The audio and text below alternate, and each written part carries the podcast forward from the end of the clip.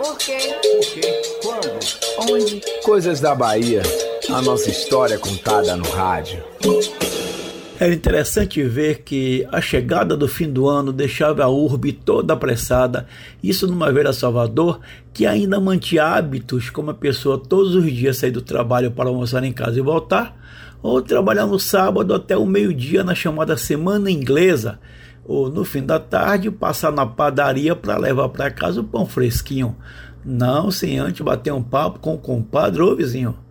A cidade seguia no ritmo menos acelerado o ano todo, mas a proximidade do Réveillon fazia com que tudo andasse mais rápido.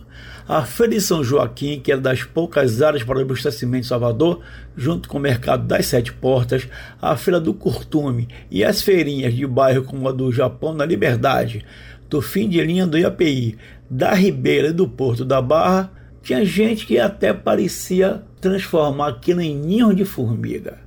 As costureiras dos bairros tinham trabalho redobrado, que era para fazer as roupas novas, porque o baiano tinha absoluta certeza que se virasse de ano com roupa velha, ia continuar assim o ano seguinte todo.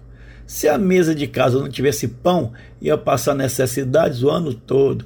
Daí que as donas de casa se viravam para deixar uma mesa farta uma forma de espalhar alegria, o que antigamente deixava a cidade mais aconchegante, era uma coisa bem simples de se fazer para decorar ruas, becos, vilas, vielas, que era comprar bastante cordão, papel de seda colorido, juntar todo mundo e recortar as bandeirinhas.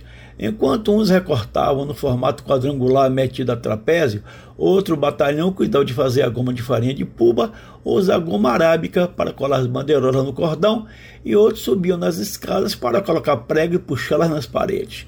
Era um forro colorido que durava até a chuva apagar ou o vento levar tudo. Fazer o quê?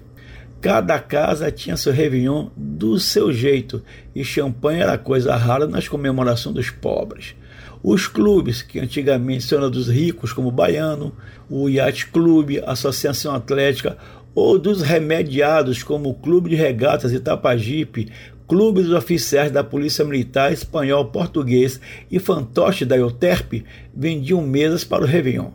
Eram caras mas o povão e até mesmo os ricos entediados gostavam mesmo de enfrentar a multidão que se aglomerava no maior réveillon da Bahia, que era a céu aberto no Largo da Boa Viagem. E haja samba, desfile de gente charmosa com suas roupas novas, batidas de caju, limão e tamarindo, que eram coisas de novidade da época. Cerveja só brama do casco escuro Churrasco era de gato, mas de excelente procedência, e quem dissesse que era de gato, que corria o risco de levar porrada, porque o churrasqueiro de gato tinha seus brios. O povo sentado nas barracas rindo, brincando, outros dançando e a maioria andando para lá e para cá num funte, num loop que só parava quando dia amanhecia. Na hora da virada, todo mundo, é conhecido e desconhecidos, emocionados, se abraçavam e desejavam um feliz ano novo, e havia um sentimento verdadeiro de renovação e a certeza que o ano seria muito melhor que o anterior.